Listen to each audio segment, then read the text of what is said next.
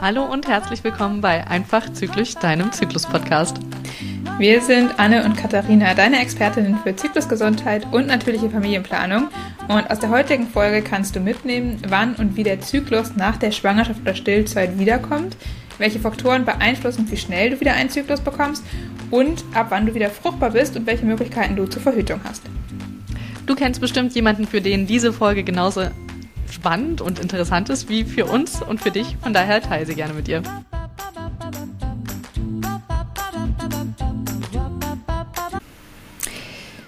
Habe mal eine Frage. Ich bin jetzt gerade schwanger und habe auch noch ein paar Wochen vor mir.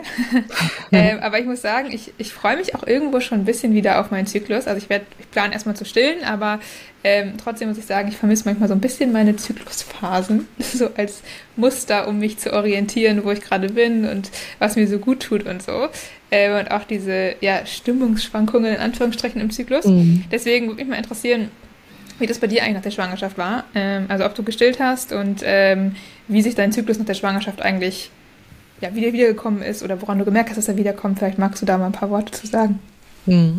Ich habe ja zwei Schwangerschaften hinter mir und beide waren also in der Schwangerschaft ganz unterschiedlich. Beide Kinder sind auch charakterlich total unterschiedlich und bei beiden war auch die Zeit danach sehr unterschiedlich. Also ich wusste nicht, dass man so viele unterschiedliche Extreme erleben kann im eigenen Körper. Und beim Großen war es ja tatsächlich so, dass ich sehr schnell meine Menstruation wiedergekriegt hatte, auch damals mit ganz, ganz schlimmen Beschwerden. Und das ist ja eigentlich der Grund, warum ich Zyklusexpertin geworden bin, ne? weil ich dann quasi dachte, Mensch, es kann doch nicht sein, dass ich hier Mama bin, meine urbiologische Aufgabe als Mama erfülle für die Evolution, für den Fortbestand der Menschheit und gleichzeitig Beschwerden habe von einem biologischen Prozess. Was für eine Fehlkonstruktion sind wir da eigentlich?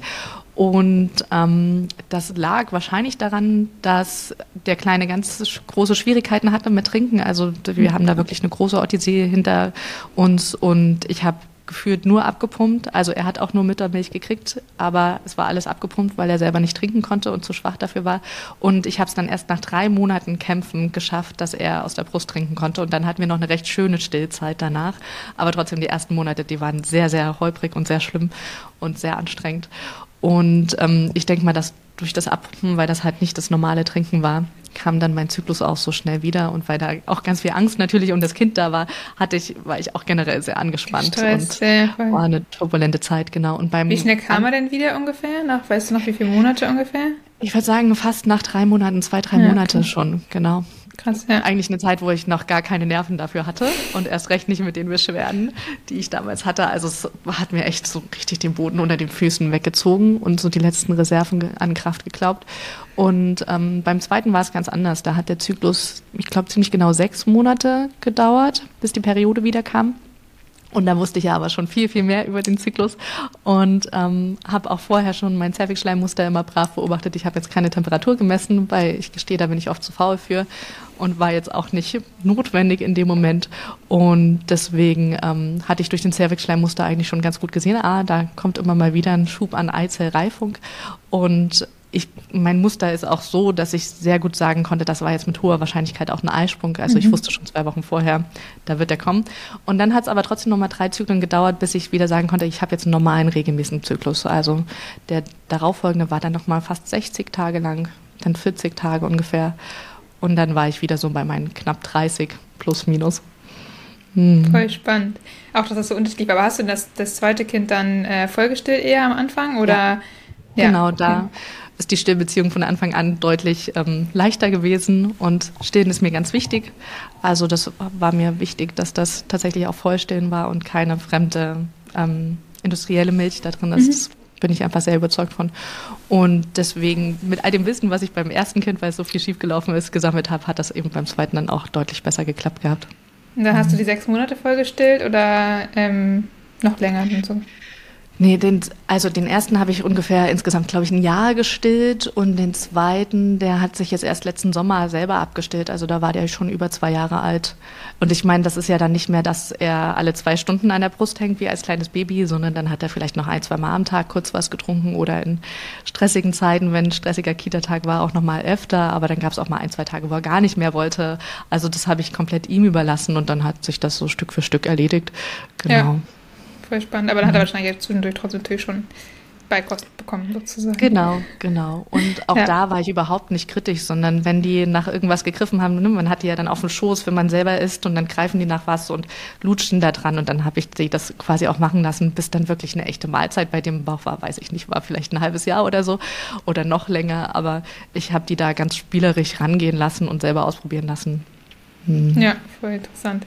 Ja, mal schauen, bei mir ist wie gesagt noch ein bisschen hin. Äh, aber ich finde, was man jetzt schon mal merkt, so ein bisschen ist, allein schon bei dir alleine jetzt, ne, ja. die Frage vielleicht, okay, wie schnell ist man eigentlich nach einer Schwangerschaft wieder fruchtbar, dass das halt voll individuell erstens mal vom Körper ist, aber sogar von der Situation ja. halt abhängt. Ne? Du hast jetzt schon so ein paar Sachen genau. gesagt, irgendwie, die, ähm, ja, die damit reinspielen können.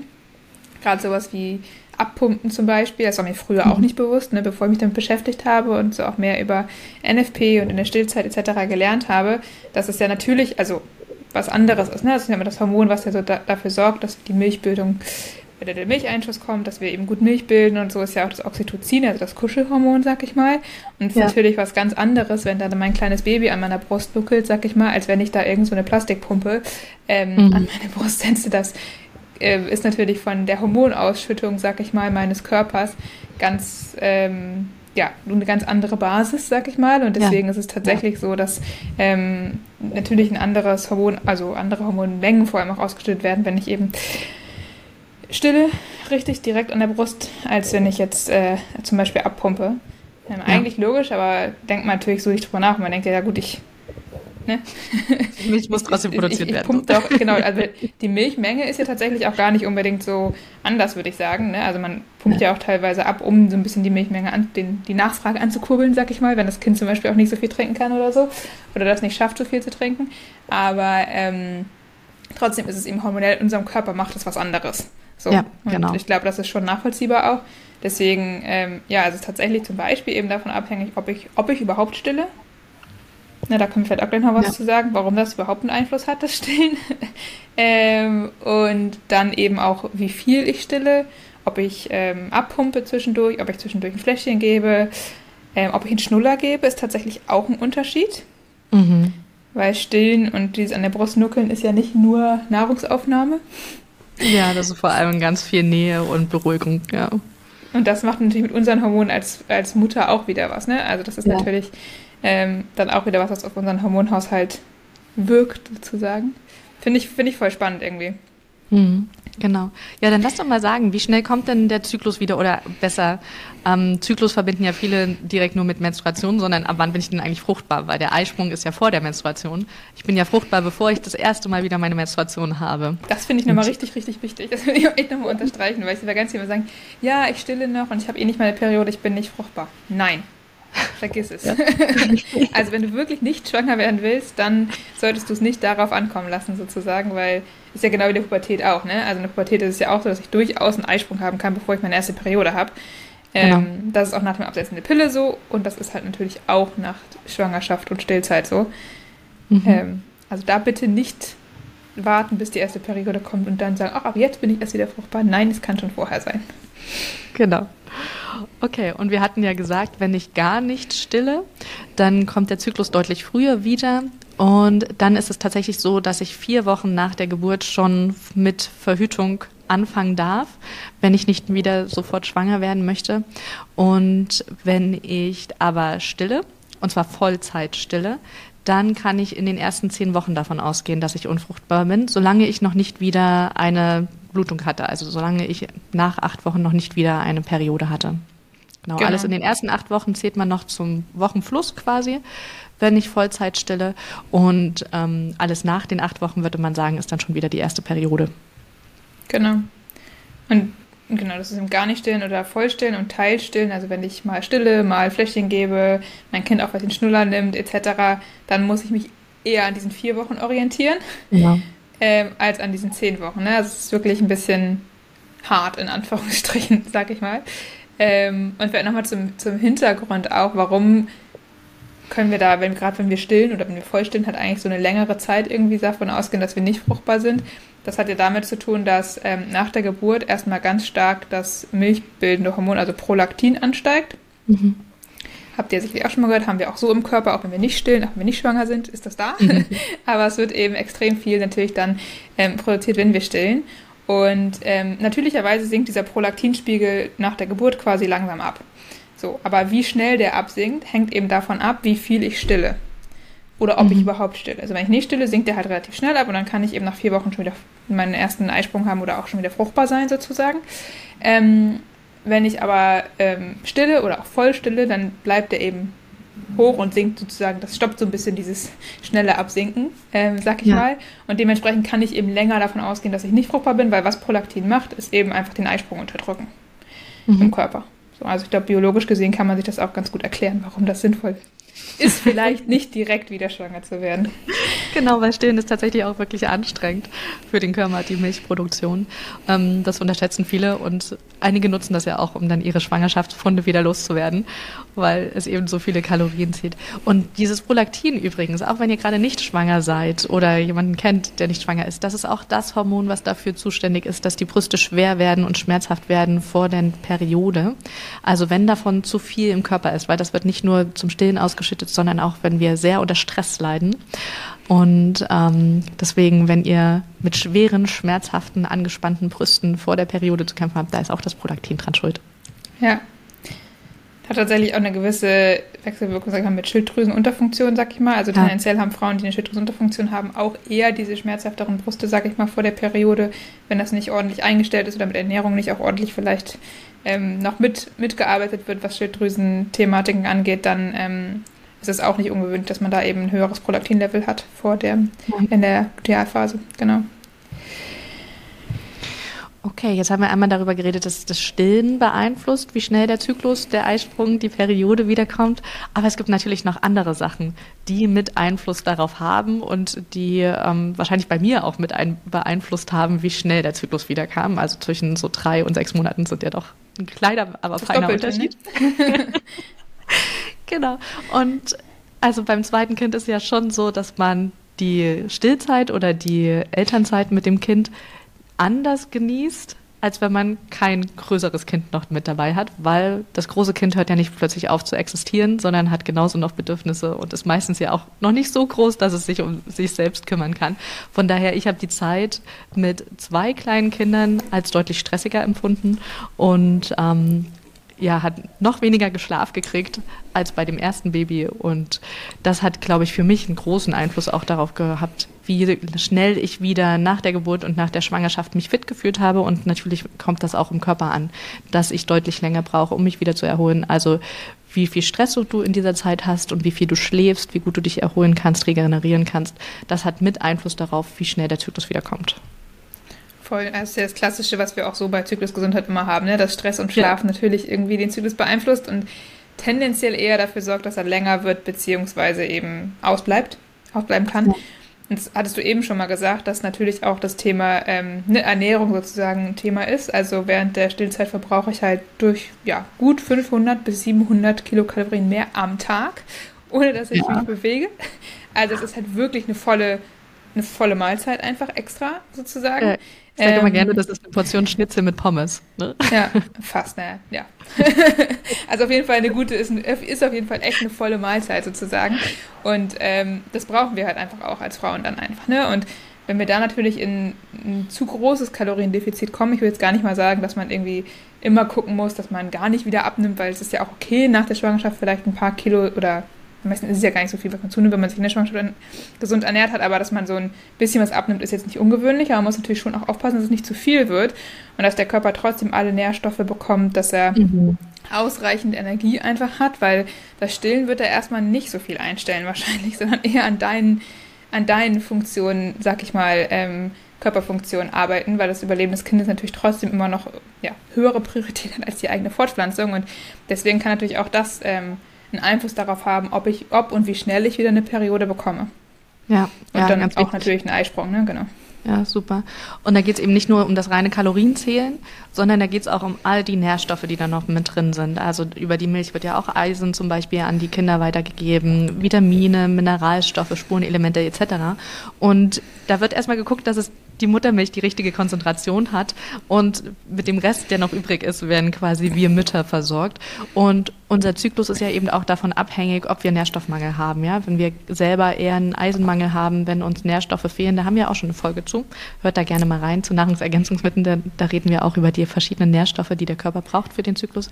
Dann braucht der Zyklus einfach länger, bis er wieder in Schwung kommt, bis der Körper sagt, so, ich bin so gut versorgt, ich habe so viel Kraft, dass ich Eizellen wieder reifen lassen kann. Genau.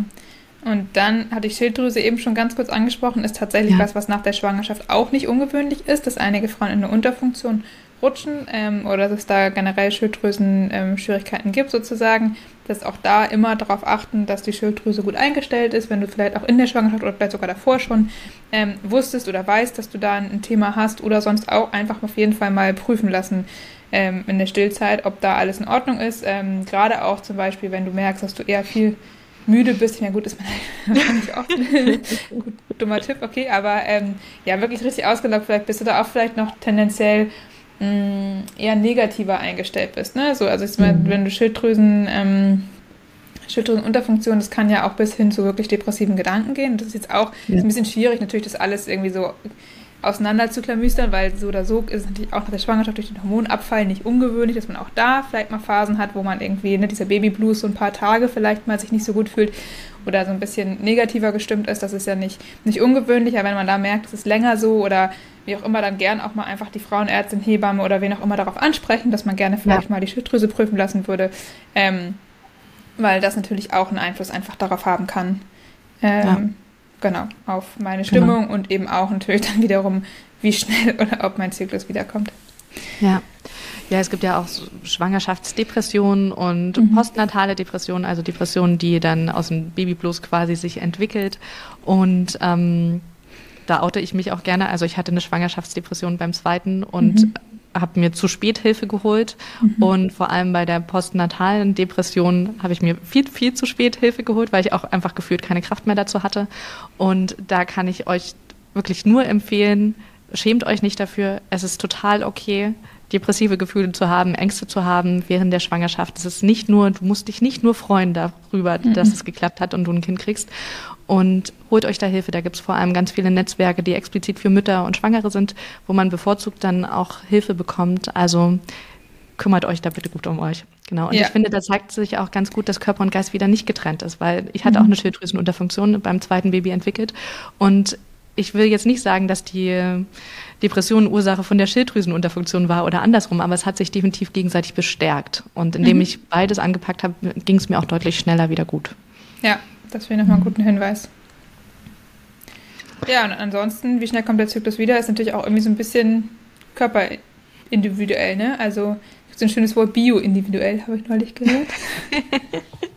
ja, wir sind halt alle anders, ne? Und bei der einen macht es halt einen größeren ja. als bei der anderen so. Und ähm, so wie manche Frauen halt eher mit Periodenschmerzen zu kämpfen haben, manche eher Pickel bekommen, bei manchen eher die Periode ausbleibt, wenn irgendwas aus dem Lot ist sozusagen. So ja. ist es eben auch dann halt einfach nach der Schwangerschaft und Stillzeit ähm, irgendwie individueller, wie schnell ein Zyklus wiederkommt ähm, oder wie lange es halt eben dauert. Das heißt, natürlich haben wir diese Stellschrauben, die wir jetzt eben gesagt haben, sozusagen. Mhm.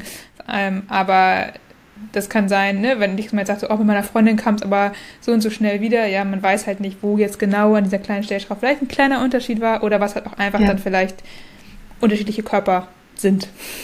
Genau, ich glaube auch, dass die Gene da ganz viel mit reinspielen und wenn man vielleicht eine grobe Orientierung will, kann man auch mal die Mutter fragen, wie es bei ihr war. Ja.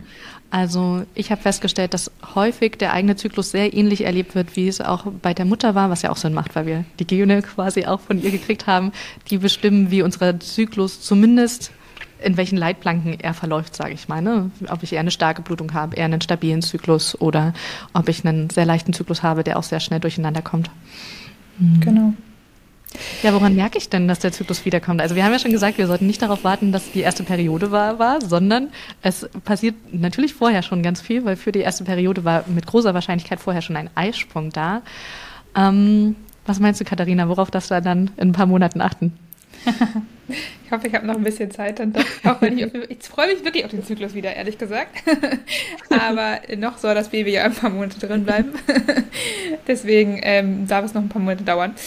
Genau, ja, ähm, ich würde auf jeden Fall den Zellwechsel beobachten. Mhm. Ähm, den Zervixschleim beobachte ich ja auch so bei NFP normalerweise eben immer und ähm, der ist ja eins der Körperzeichen neben dem Muttermund, die eben auf diese Eireifung ähm, reagieren, also auf den Anstieg des Östrogens, das eben durch die Eireifung ansteigt. Und ähm, das verändert sich logischerweise vor einem Eisprung.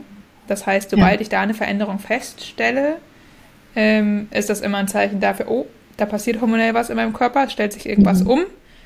Ähm, was immer eben ein Zeichen ist, der Körper fängt an, zumindest wieder zu arbeiten ähm, und versucht zumindest wieder einen Eisprung auszulösen. Das heißt nicht, dass ich sofort dann einen Eisprung habe. Ja. Also es kann durchaus, ich glaube sogar wahrscheinlich mehrere Wochen, Monate dauern tatsächlich, bis dann wirklich ein Eisprung kommt. Aber äh, man würde wahrscheinlich immer wieder so ein paar Tage so einen Aufschwung des Zervixschleims, sage ich mal, sehen dann würde er wieder irgendwie Umschwung geben Richtung eher schlechtere Qualität. Dann dauert es vielleicht wieder ein paar Tage oder sogar vielleicht eine Woche, wo es wieder ja, relativ so dieses Grundmuster ist, was man vielleicht nach der Schwangerschaft einfach generell hatte. Und dann hat man vielleicht wieder so einen Aufstieg und so einen Umschwung. Und das kann sich, ja, undefiniert oft, würde ich sagen, eigentlich wiederholen, bis man dann vielleicht irgendwann mit der Temperatur feststellen kann, dass man tatsächlich einen Eisprung hatte. Ja, ja, genau. Ja, so war es tatsächlich auch bei mir. Beim zweiten Schwangerschaft konnte ich das dann sehr, sehr gut beobachten.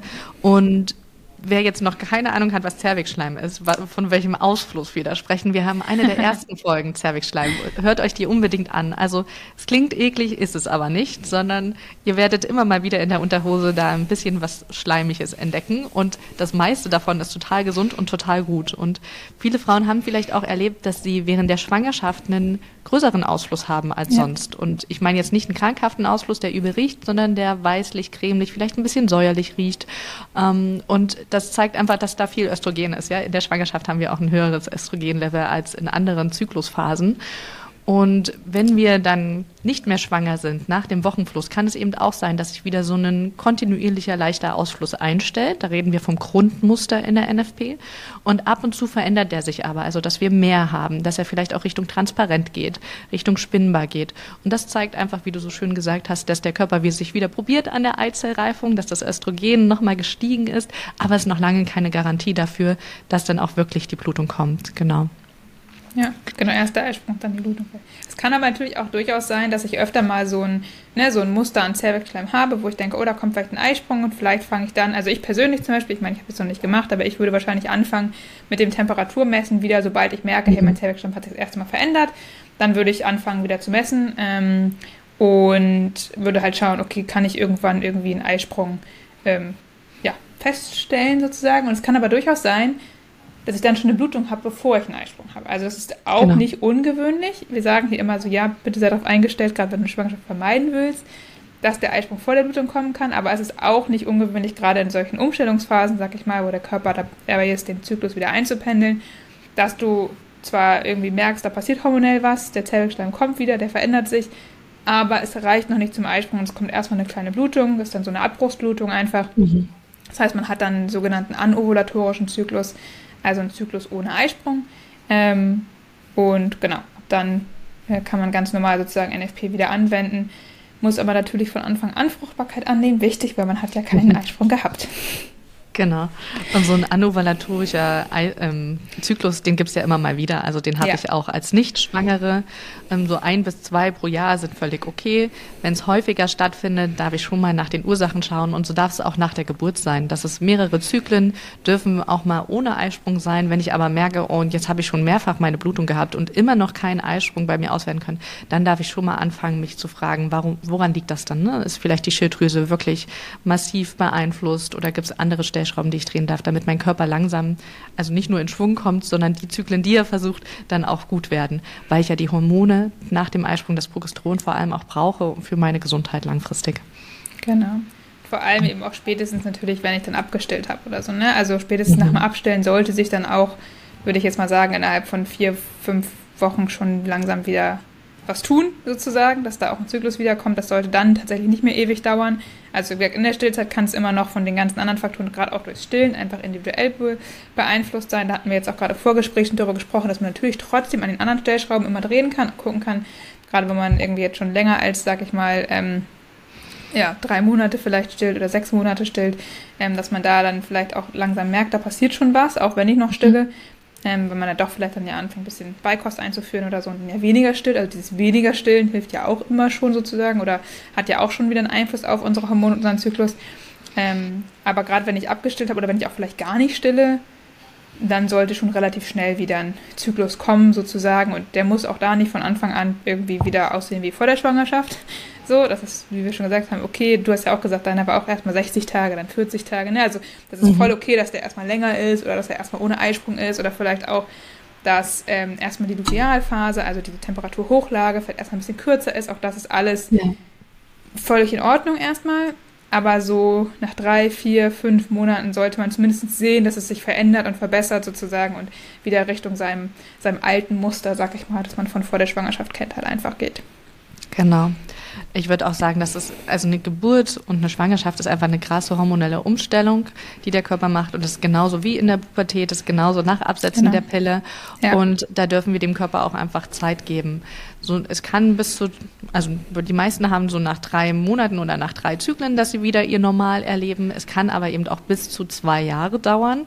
Und wenn ich eine Kandidatin bin, die jetzt schon über ein Jahr daran mich versuche oder wo der Körper sich schon über ein Jahr versucht, dann sollte ich wirklich mal anfangen, hellhörig zu werden. Also Katharina, mit dir haben wir auch eine ganz, ganz tolle Folge am Anfang über die Amenorrhoe gehabt.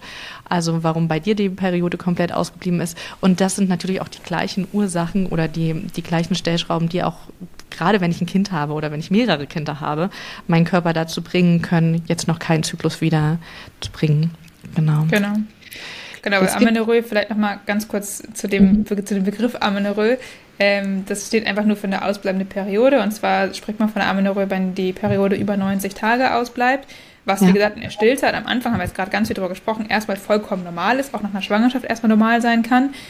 Aber dann irgendwann, wie wir jetzt auch gerade gesagt haben, sollte sich deswegen wieder einstellen. Dann muss man eben schauen, dass man nicht aus irgendeinem anderen Grund eine Amenorrhoe hat, die dann mit ja. Schwangerschaft und Stillzeit tatsächlich nichts mehr zu tun hat. Ist ja genau das gleiche, wie es bei mir damals zum Beispiel war. Ne? Und nach dem Absetzen der Pille ist es auch okay, erstmal eine Zeit lang keine Periode zu ja. haben. Aber irgendwann war bei mir auch klar, okay, es liegt nicht mehr nur daran, dass ich die Pille gerade abgesetzt habe, da ist irgendwas anderes im Hintergrund, warum ich gerade keine Periode habe. Und da darf man dann auch hinschauen. Genau, super. Das sollte man auch einfach.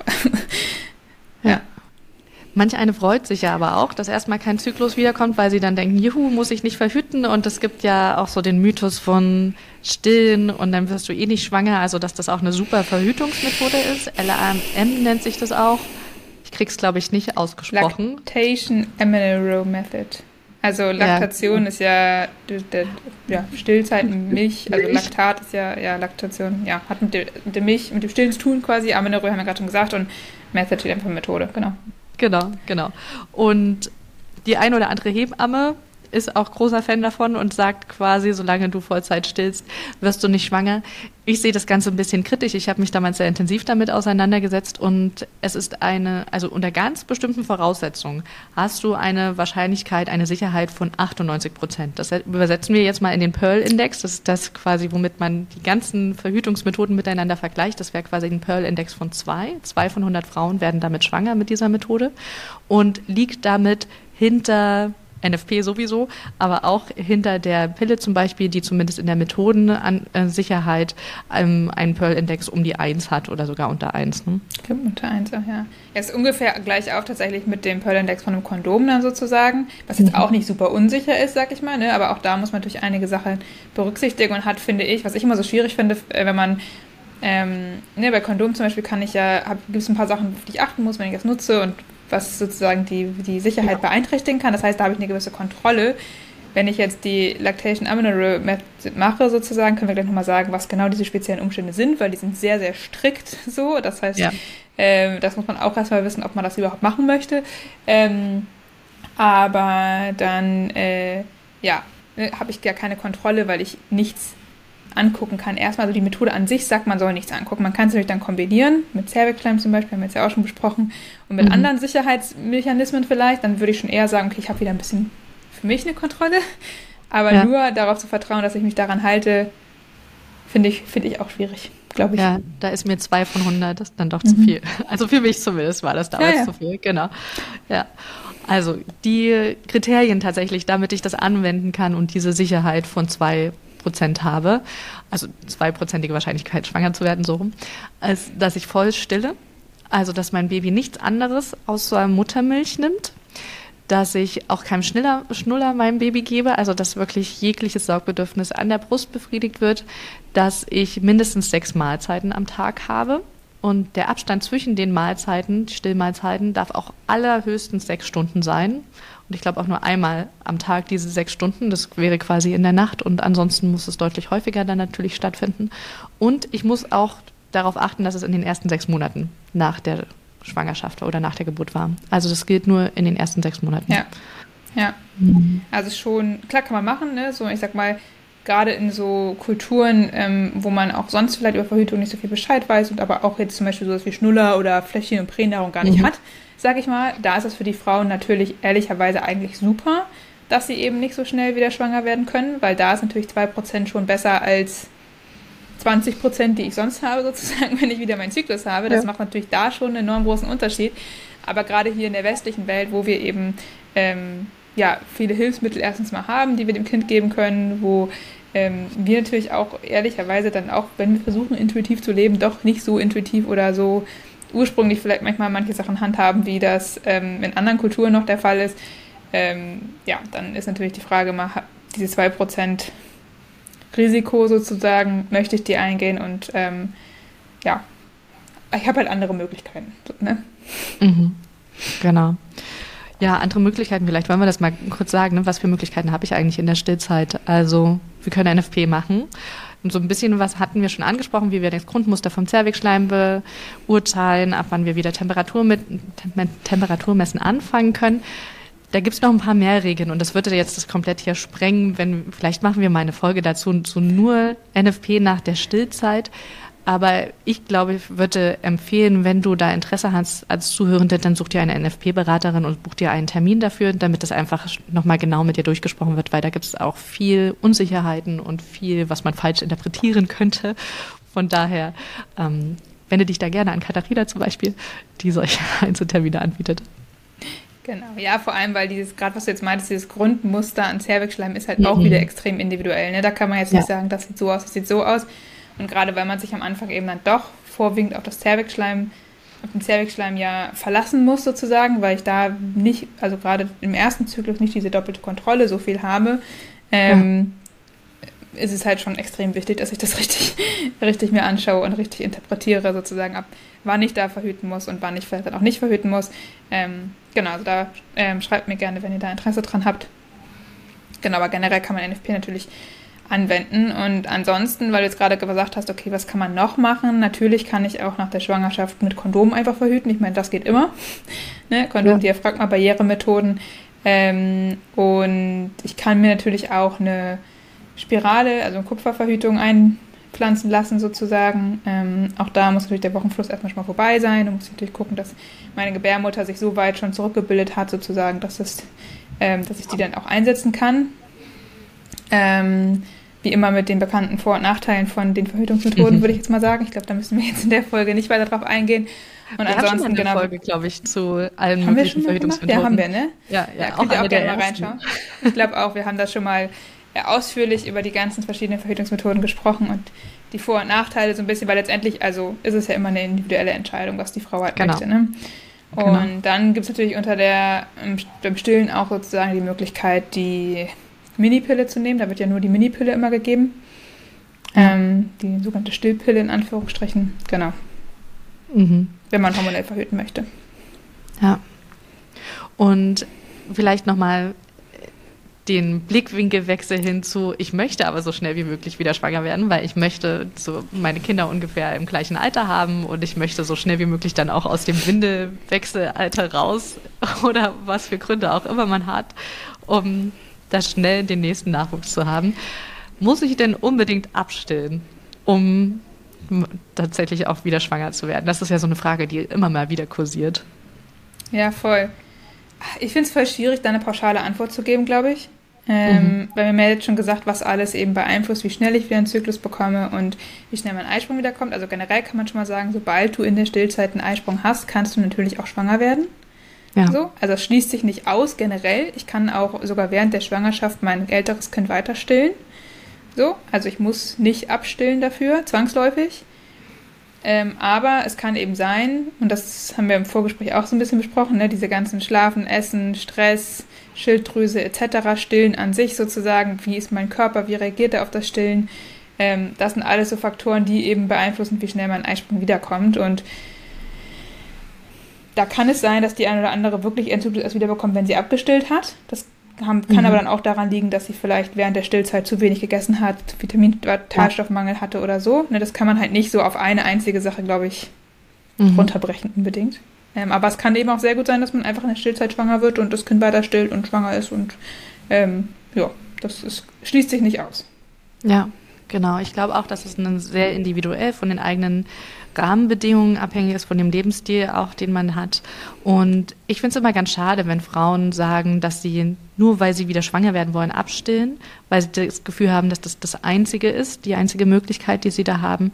Ähm, von daher, wenn dir Stillen wichtig ist und du trotzdem schwanger werden willst, dann probier erstmal all die anderen Sachen, die wir gesagt haben. Also guck, dass du wirklich genügend Kalorien zu dir nimmst, dass dein Nährstoffbedarf aufgefüllt ist, weil nach einer Schwangerschaft sind die meisten Reserven da auch erstmal komplett leer. Geburt ist ja auch anstrengend, da haben wir meistens einen großen Blutverlust, das Eisen muss erstmal wieder aufgefüllt werden, etc. Guck, dass du genügend Schlaf kriegst, dass du immer mal wieder Entspannungsmomente hast, regelmäßig und so weiter. Und wenn du da schon an allen Stellschrauben gut gedreht hast und dann wirklich nicht mehr weiter weißt, dann kann vielleicht Stillen so, obwohl es dir wichtig ist, das letzte Mittelchen sein, um zu sagen, okay, und das gönne ich jetzt meinem Körper auch noch, dass er diesen Kraftbedarf nicht mehr hat oder diese Kraftaufwand. Ähm, nichtsdestotrotz kann man aber nichts erzwingen. Ne? Also man sagt ja so schön, Gras wächst nicht schneller, wenn man dran zieht. Und so ist es eben mit dem Zyklus auch. Umso mehr Druck ich mir mache, umso mehr ich mich über meinen Körper ärgere, umso länger wird es halt am Ende auch dauern, blöderweise. Wahrscheinlich schon, ja. Genau, sondern da darf man auch ganz viel Geduld und Milde mit sich haben. Und ich sage mal ganz gerne, wer weiß, wozu es gut ist. Ja? Also wenn der Zyklus noch nicht wieder zurückgekommen ist, dann heißt es ja, dass der Körper wegen irgendwas keine Kraft dafür hat. Ja, dass er aus welchen Gründen auch immer gerade das einfach nicht auf die Reihe kriegt. Er macht das ja nicht, um uns zu ärgern, sondern weil ihm was fehlt. Und wenn wir mit diesem Mangel, sage ich mal, auch noch in eine Schwangerschaft gehen und in quasi die zweite Elternzeit, in die zweite Babyzeit, dann fahren wir ja schon am Rande unserer Kräfte. Und deswegen finde ich es eigentlich ganz gut, wenn der Körper uns da auch zeigt, wo seine Grenzen sind. Und dann finde ich es ganz gut, wenn wir das auch berücksichtigen. Ja. Vielleicht, wir sind gerade zwei Sachen nochmal eingefallen. Eins zum Thema Ernährung und eins zum Thema Stress.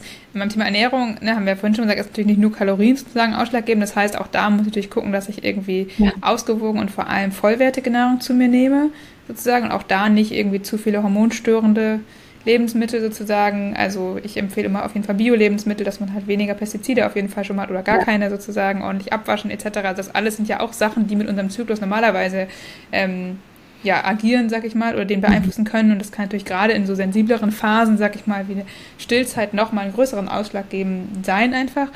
Und ja. zum Thema Stress nochmal, das ist natürlich auch psychischer Stress. Ne? Wenn ich mhm. jetzt zum Beispiel ähm, eher eine depressive Phase habe nach oder auch da reinrutsche, vielleicht weil ich wieder einen Kinderwunsch habe und ich meinen Zyklus nicht wieder bekomme oder so, dass das natürlich auch schon alleine ausschlaggebend sein kann. Oder auch die Partnerschaft ändert sich ja auch nach einer Schwangerschaft. Wenn ich da irgendwie mhm.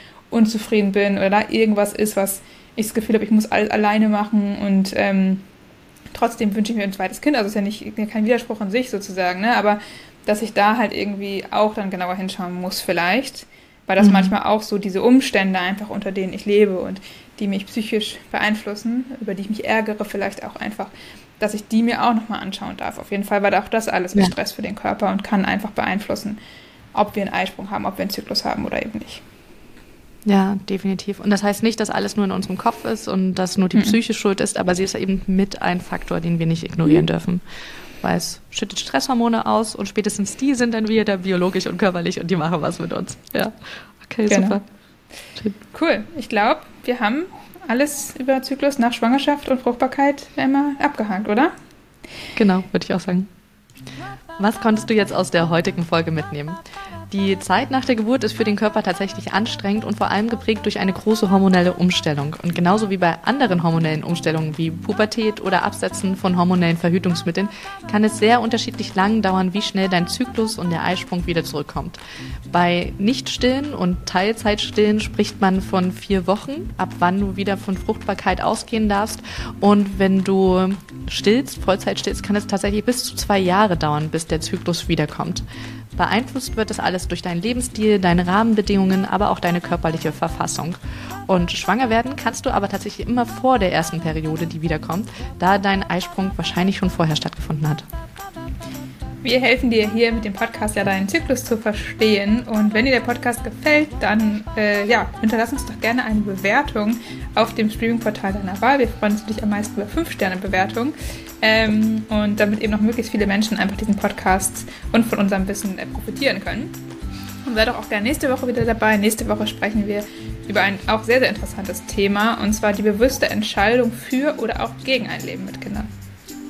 Genau, in der Zwischenzeit findest du uns wie immer auf allen Social-Media-Kanälen und, und auf unseren Webseiten. Bei Kinderwunsch und NFP-Kursen kannst du dich sehr gerne an Katharina wenden. Du findest du überall unter Ovolista und auf Instagram unter Ovolista unterstrich. Und wenn du mit Menstruationsbeschwerden, Regelschmerzen, PMS etc. zu kämpfen hast, dann kannst du dich gerne an mich wenden. Mich findest du überall unter Fraulichkeit. Alle Links dazu findest du natürlich wie immer in den Show Notes. Und wenn du Themenwünsche hast, dann schreib uns gerne an einfachzyklisch.gmail.com. Wir werden demnächst auch wieder eine QA-Folge haben, wo wir also eure Fragen direkt beantworten. Von daher schreibt uns auch jetzt schon gerne eure Fragen per E-Mail an einfachzyklisch.gmail.com und dann werden wir sie mit großer Wahrscheinlichkeit im QA, ähm, ich glaube im März kommt das raus, beantwortet März, haben. Genau. Bis okay, dann. Super.